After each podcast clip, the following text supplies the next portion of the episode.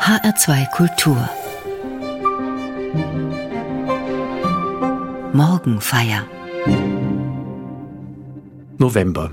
Die Herbstwinde haben inzwischen das meiste Laub von den Bäumen geweht. Die Sonne steht tief am Horizont. Vorausgesetzt, sie schafft es, sich gegen Nebel und Regenwolken durchzusetzen. Dann aber strahlt alles in einem merkwürdigen, besonderen Licht. Die letzten Blätter in den Bäumen, auf den Wiesen und der Straße zaubern eine unerwartete, fast unwirkliche Farbenfülle herbei. November. Bei allen farbigen Überraschungen stehen die Zeichen der Natur auf Tod. Ein eher trübes Gesamtbild. Der Weg zum Friedhof passt zu diesem Monat. Mit Allerheiligen und Allerseelen hat er begonnen. Heute ist Volkstrauertag. Auf den Gräbern stehen winterharte Eriken und Moose. Am Abend flackern rote Grablichte. Friedhof und Gräber. Was Menschen über das Sterben und den Tod denken, spiegelt sich wieder in den Bestattungsformen und der Grabgestaltung. Beides wandelt sich. Von den frühen Christen berichten Quellen, dass sie eifrig bemüht waren, allen, auch Nichtchristen, ein angemessenes Begräbnis zu vermitteln. In der Erwartung der bald bevorstehenden Rückkehr Christi war für sie die Erdbestattung bevorzugte Begräbnisart. In einer Metropole von der Größe Roms wurden dazu großflächige unterirdische Grabstätten angelegt. Katakomben nennen wir diese unterirdischen Friedhöfe. Sie erstrecken sich vor den Toren Roms in meist mehreren Ebenen über etliche Kilometer. Allein 20 Kilometer messen etwa die Gänge der Katakombe di San Callisto an der Via Appia, der berühmtesten der insgesamt mehr als 60 Katakomben in Rom. Im Mittelalter und lange Zeit darüber hinaus waren in unserem Raum Kirchen und an sie angrenzende Kreuzgänge die bevorzugten Begräbnisorte. Aufwendig gestaltete Grabplatten zeugen heute noch davon. Sie sind oft an den Seiten aufgerichtet. Über etliche gehen auch die Füße, wenn sie am ursprünglichen Ort verblieben oder später dorthin verlegt worden sind. Wenn eine Grablege an so prominenter Stelle nicht möglich war, bestattete man auf dem unmittelbar an das Gotteshaus angrenzenden Friedhof. Später gaben hygienische Gründe den Ausschlag, diese Begräbnisorte aufzugeben. Aus der Mitte der Städte und Dörfer wurden Friedhöfe an die Ränder der Siedlungen oder wenigstens in dünn besiedelte Bereiche verlegt. Die Lage der Gräber am Rand hat mit der Zeit auch den Blick auf das Sterben und den Tod aus dem Zentrum der Wahrnehmung gerückt und verändert. Heute gibt es neben den Friedhöfen etliche andere Bestattungsformen. Bei einem Urnenbegräbnis liegt oft einige Zeit zwischen dem Sterben und der Trauerfeier. Die Sorge um den Aufwand der Grabpflege spielt eine Rolle, wenn anonyme Bestattungen gewünscht werden oder eine Grabstätte in einem Friedwald. Über alle Veränderungen hinweg verbindet Gräber, Friedhöfe und Bestattungsformen der Wunsch, mit dem toten Körper eines Menschen sorgsam umzugehen. Unsere Heimat ist im Himmel, schreibt der Apostel Paulus im Brief an die Philipper. Von dort her erwarten wir auch Jesus Christus, den Herrn, als Retter, der unseren armseligen Leib verwandeln wird in die Gestalt seines verherrlichten Leibes. Wandlung, Metamorphose, daran glauben Christen.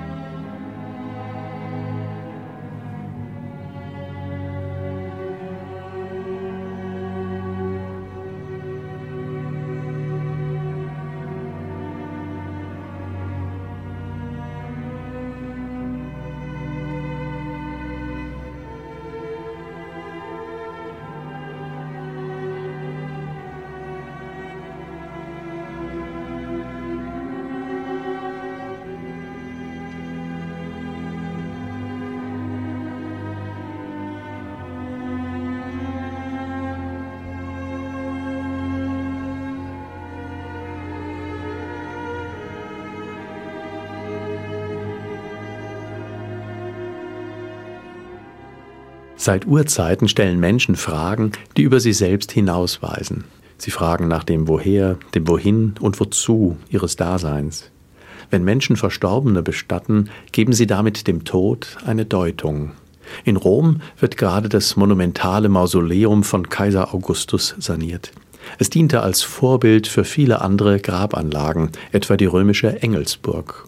Die Engelsburg ist ursprünglich das Grabmal des Kaisers Hadrian und seiner Familie gewesen.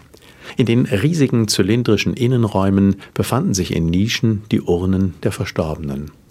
In der Wetterau haben Archäologen in einem riesigen Grabhügel am Glauberg vor etwa 25 Jahren die Bestattung eines keltischen Fürsten entdeckt.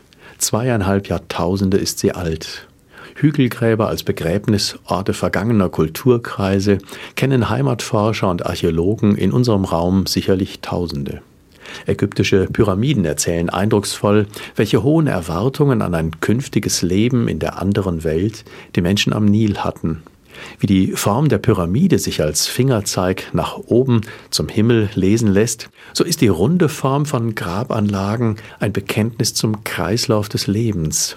Sie stellt den Bezug her zur Form der Sonne, dem Lauf der Gestirne. Damit wird menschliches Leben eingeordnet in kosmische Bezüge.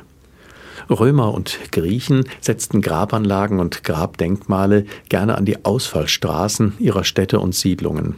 So konnten sie sicherstellen, dass die Verstorbenen nicht vergessen werden. Der Glaube an Auferstehung ist nicht auf das Christentum beschränkt. In vielen Kulturen verweisen Grabbeigaben in Form von Schmuck, Waffen, aber auch Lebensmitteln deutlich auf Vorstellungen von einem Weiterleben nach dem Tod. Andres Athenaioi Männer von Athen. Als ich umherging und mir eure Heiligtümer ansah, sah ich auch einen Altar mit der Aufschrift einem unbekannten Gott. Was ihr verehrt, ohne es zu kennen, das verkünde ich euch. Als Paulus nach Athen kommt, beginnt er so eine Ansprache auf dem Areopag, das ist der Versammlungsort der Athener Bürger gewesen, einem unbekannten Gott. Ein Altar mit einer solchen Widmung steht für den Forschergeist und die geistige Weite der antiken Griechen. Da ist es eigentlich konsequent und verständlich, dass die Athener dem christlichen Missionar Paulus aufmerksam folgen, als er weiterspricht. Er stellt ihnen Gott als Schöpfer vor und als den ganz anderen. Keinem von uns ist er fern, denn in ihm leben wir, bewegen wir uns und sind wir. Dann kommt Paulus auf Jesus Christus zu sprechen. Die Athener reagieren unerwartet. Als sie von der Auferstehung der Toten hörten, so die Apostelgeschichte, spotteten einige. Andere sagten, darüber wollen wir dich ein andermal hören. Was geschieht nach dem Tod? Auferstehung? Gibt es ewiges Leben? Ausgeschlossen, denken viele. Selbst die Hälfte der Christen hat eine Umfrage vor wenigen Jahren ergeben, glaubt nicht an eine Auferstehung der Toten. So ging Paulus aus ihrer Mitte weg. Einige aber schlossen sich ihm an. Das ist die Fortsetzung in Athen. Und bei uns? Was macht den Glauben an Auferstehung selbst Christen so unendlich schwer?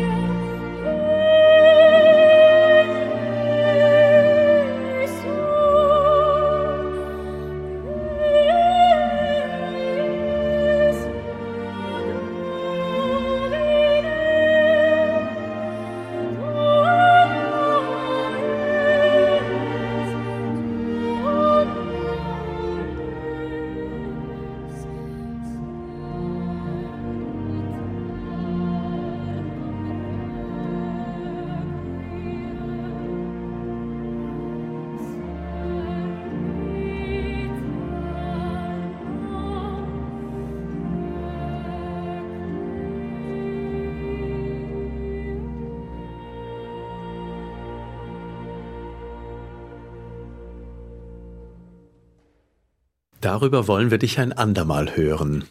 Die Athener kehren Paulus den Rücken, schulterzuckend und kopfschüttelnd. Über Auferstehung reden ein andermal. Dialog zwischen Kirche und Welt, Diskurs über den Glauben geschieht heute, vielleicht immer schon, bevorzugt in Schulen. Auseinandersetzung, Diskussion, Nirgends sonst stehen so unterschiedliche Fächer, Sachgruppen und Fachleute eng nebeneinander. Mathematik und Naturwissenschaft, Sprachen und Geschichte, Sport und Soziales, Musisches und Religion. Junge Menschen stellen Fragen und suchen Antworten, engagiert und ungeduldig oft. Sie fragen nach. Sie geben sich nicht vorschnell zufrieden und auch nicht mit voreiligen Antworten. Was ist die Botschaft des Christentums?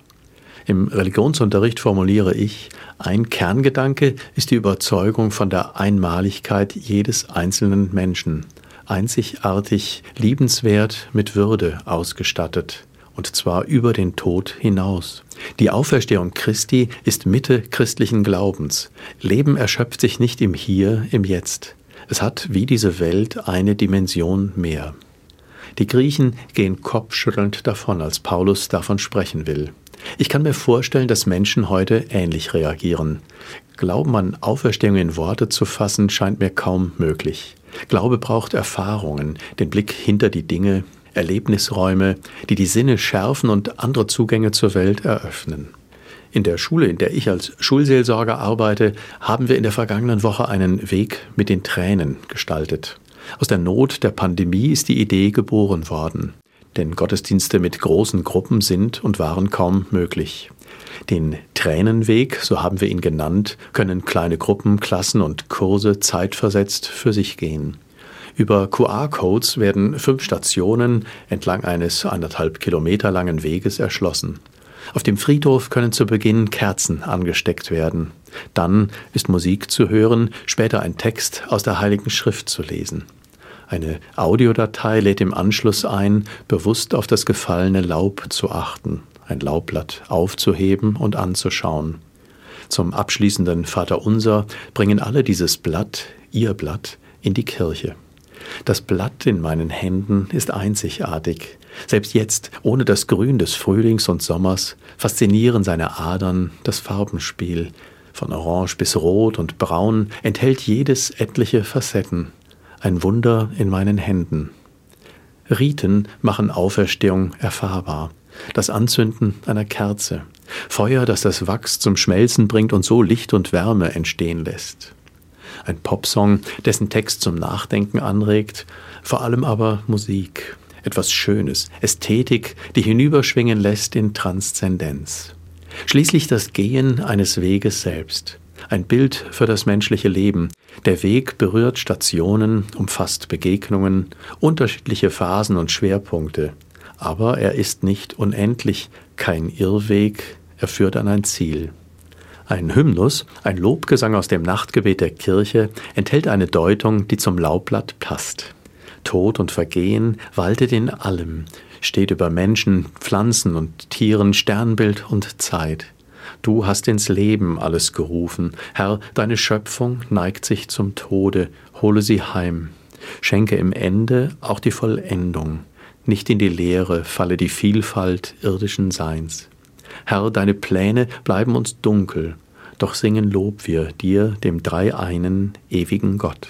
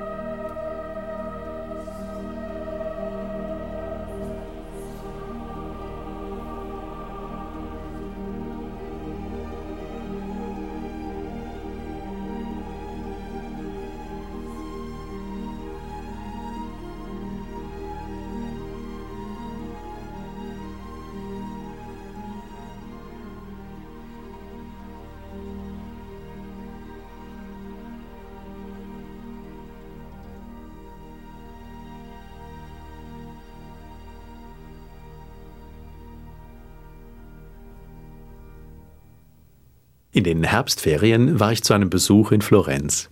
Beim Erkunden der Stadt und ihren Sehenswürdigkeiten hatte ich Glück. Am Kloster San Marco gab es keine Warteschlangen. Neugierig trat ich ein. Fast alle der ehemaligen Mönchszellen sind mit Gemälden ausgeschmückt, ein Fresko je Raum. Bei einem war ich zunächst irritiert, dann musste ich schmunzeln.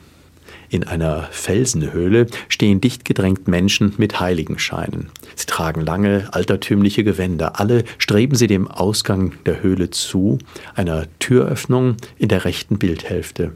Von dort kommt ihnen der auferstandene Christus entgegen, eingehüllt in einen Strahlenkranz und mit österlicher Fahne. Am Boden vor ihm aber liegt, aus den Angeln gerissen, ein Türblatt. Es stört die sonst so lichtvolle, helle Szenerie. Vor allem aber erkennt man unter der Tür eine unansehnliche Gestalt. Sie ist vom Herausreißen des Türblattes offenbar zu Boden geschmettert worden. Die wenigen Teile, die zu erkennen sind, zeigen Unansehnliches, Bedrohliches. Die Gestalt ist der Tod. Ich stelle mir vor, wie der Maler Fra Angelico seine Künstlerkollegen und Schüler im 15. Jahrhundert hier gewetteifert haben. Wie stellt man Szenen der christlichen Heilsgeschichte eindrücklich und anschaulich dar? Verkündigung, Kreuzigung, Grablegung. Bei der Auferstehung hat dann einer zum ersten Mal diese innovative Idee gehabt. Statt eines schweren Steines vor der Grabhöhle eine herausgerissene Tür, darunter der zerschmetterte Tod. So recht gefallen will mir die Darstellung nicht. Irgendwie wirkt sie unbeholfen. Orthodoxe Ikonen legen ein Kreuz auf den Boden und machen es zu einer Brücke zwischen Tod und Grab und dem Leben. Auferstehung ist anders als in San Marco, denke ich. Die zehn Gebote mahnen nicht ohne Grund, du sollst dir kein Gottesbild machen und keine Darstellung von irgendetwas am Himmel, auf der Erde oder im Wasser. Vom Ort der ersten großen christlichen Friedhöfe, den Katakomben Roms, kenne ich ein viel älteres, ganz anderes Fresko. Es versucht, Gott und Christus nicht abzubilden und doch ins Bild zu bringen, was so schwer vorzustellen ist. In der Marcellinus-Petrus-Katakombe gibt es an prominenter Stelle die Darstellung eines jungen Mannes inmitten von Bäumen, Tieren und Pflanzen. In seiner linken Hand trägt er eine Fackel, in der rechten eine Lyra, ein antikes Saiteninstrument. Es ist Orpheus. Die antike Sage kennt ihn als großartigen Musiker. Mit seiner Musik betört er Menschen, Pflanzen und Tiere. Selbst Steine bringt er zum Erweichen, erzählt der Mythos. Da aber kommt seine Geliebte Eurydike ums Leben. Orpheus Liebe zu ihr ist so groß, dass er in die Unterwelt hinabsteigt. Mit seiner von maßloser Liebe inspirierten Musik bewegt er die Herrscher des Todes, Eurydike freizugeben. Das ist Christus. Der, der in die Tiefen menschlicher Existenz hinabsteigt bis in den Tod. Das glauben Christen. Die Kraft, die ihn dazu bewegt, ist Liebe. Seine Liebe zu den Menschen ist so groß, dass sie den Tod überwindet. Stark wie der Tod ist die Liebe. Ihre Gluten sind Feuergluten, gewaltige Flammen. Mächtige Wasser können die Liebe nicht löschen, Ströme schwemmen sie nicht weg. Das hohe Lied der Liebe Salomos, ein biblischer Text, formuliert so. Das ist Auferstehung. Liebe stärker als der Tod. Liebe, die keine Gräber zulässt, die die Türen zur anderen Welt aus den Angeln hebt. Am Ende des Mythos scheitert Orpheus. Ganz anders Christus. Er ist die Liebe. Wo er ist, ist kein Tod, auch nicht im November. Er besiegt den Tod für immer.